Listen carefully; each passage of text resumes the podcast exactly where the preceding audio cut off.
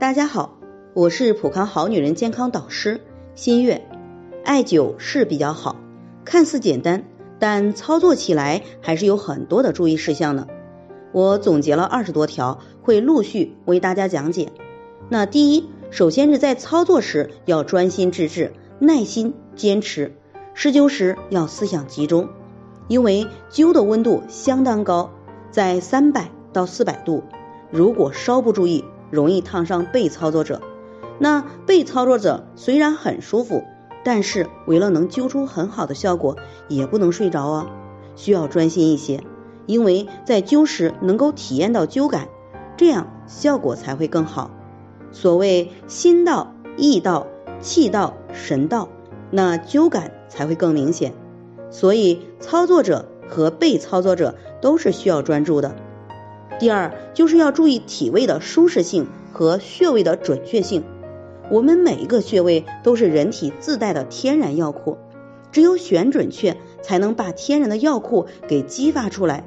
有些人会说，那穴位看不到、摸不着，怎样才能找到呢？我后续会陆续告诉大家最简单、最方便的取穴方法和常见症状的穴位搭配。只有体位摆好，才能取穴准确；体位舒适，才能坚持配合的更好。第三，就是要注意防火。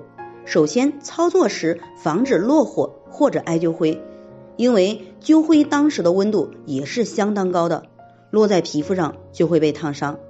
再者，就是灸后剩余的灸。熄火很重要，一定不要看着没有明火就可以了，那切记是不行的。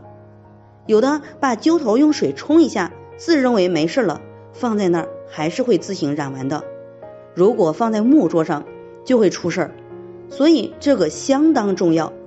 不过现在有专业的灭灸桶，用起来还是比较方便的。